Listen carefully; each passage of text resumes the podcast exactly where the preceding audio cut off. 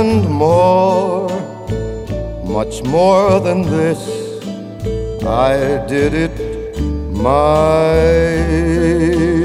way. Die Geschichte der Goldkehlchen beginnt da, wo Lebenswege enden.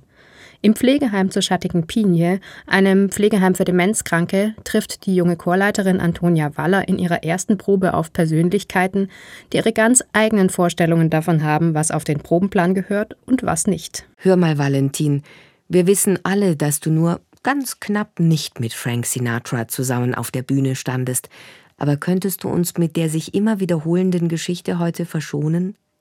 Wieso? Manche von euch glauben sowieso, sie hören sie zum ersten Mal. Verzeihung, aber wenn man schon in einem Demenzchor singt, will man zumindest den Humor nicht ganz vergessen. Die ganze Sache mit dem Demenzchor hat Chorleiterin Antonia Waller sich irgendwie einfacher vorgestellt. Musikalisch klappt einfach nichts. Und zu allem Überfluss wünscht sich die Heimleiterin einen Sieg der Goldkehlchen beim Chorwettbewerb für Seniorenchöre. Was als frische Kur für den Lebenslauf beginnt, entwickelt sich nach den ersten Startschwierigkeiten dann aber doch zu einem echten Herzensprojekt.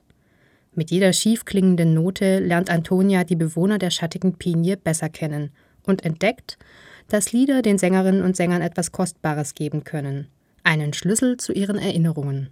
A long, long time ago, I can still remember how that music used to make me smile. Paul Bollinger 1972. Und du hast das Mofa ganz allein bezahlt? Sie lächelt mich über ihre Cola hinweg an und ich nicke, während ich immer wieder von dem Lied im Hintergrund abgelenkt werde.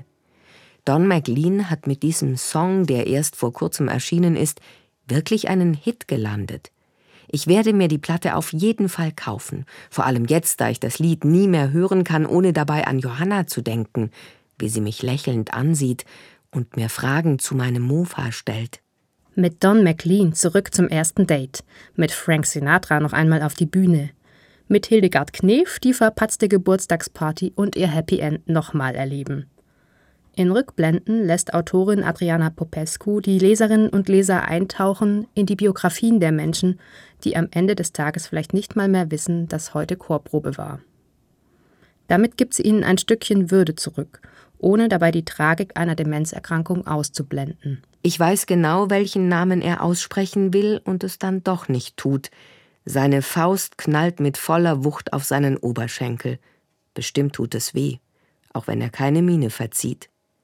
Das will ich nicht! Er sucht in meinem Gesicht nach einem Versprechen, dass er Johannas Namen nie vergessen wird. Aber ich stehe nur da und sehe diese unfassbare Wut in seinem Blick. Was war Johannas Lieblingslied?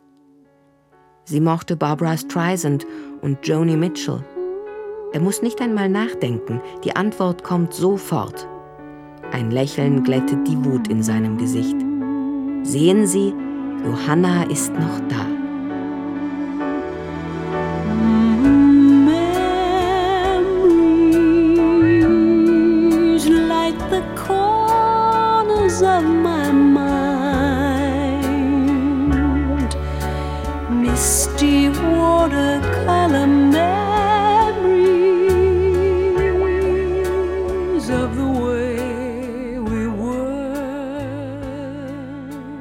Zwei Millionen Menschen sind in Deutschland an Demenz erkrankt und mindestens doppelt so viele davon betroffen.